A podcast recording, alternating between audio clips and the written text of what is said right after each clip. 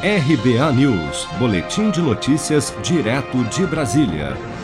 A comissão mista do Congresso, que acompanha as ações do governo sobre a Covid-19, aprovou nesta terça-feira um requerimento para a realização de audiência pública com o ministro da Saúde, general Eduardo Pazuello.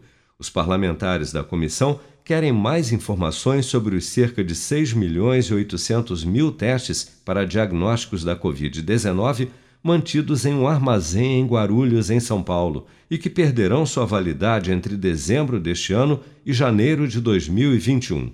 A comissão também aprovou outro requerimento para que Pazuello esclareça os motivos pelos quais o Ministério da Saúde ainda não distribuiu os testes armazenados, bem como o plano da pasta para sua distribuição e o número exato de testes para diagnóstico da Covid-19 que ainda estão estocados.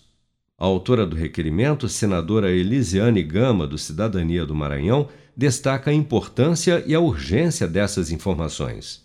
Muito importante nesse momento que nós tenhamos informações do Ministério da Saúde, quando o mundo inteiro aguarda, na verdade, a chegada das vacinas, e nós realmente precisamos entender o porquê que o Ministério da Saúde não distribuiu aí os 6 milhões de testes né, que vieram para o diagnóstico da Covid-19. No pedido, a senadora destacou que o país voltou a apresentar uma alta no número de casos de Covid-19 e na média móvel de mortes em diversos estados, com aumento expressivo das taxas de ocupações de leitos de enfermaria e de UTI em vários municípios. Na audiência pública com o ministro da Saúde, que ainda não tem data para ocorrer, a comissão também deverá tratar sobre as reuniões realizadas por técnicos da pasta com indústrias farmacêuticas a respeito das vacinas contra a Covid-19 em fase avançada de testes.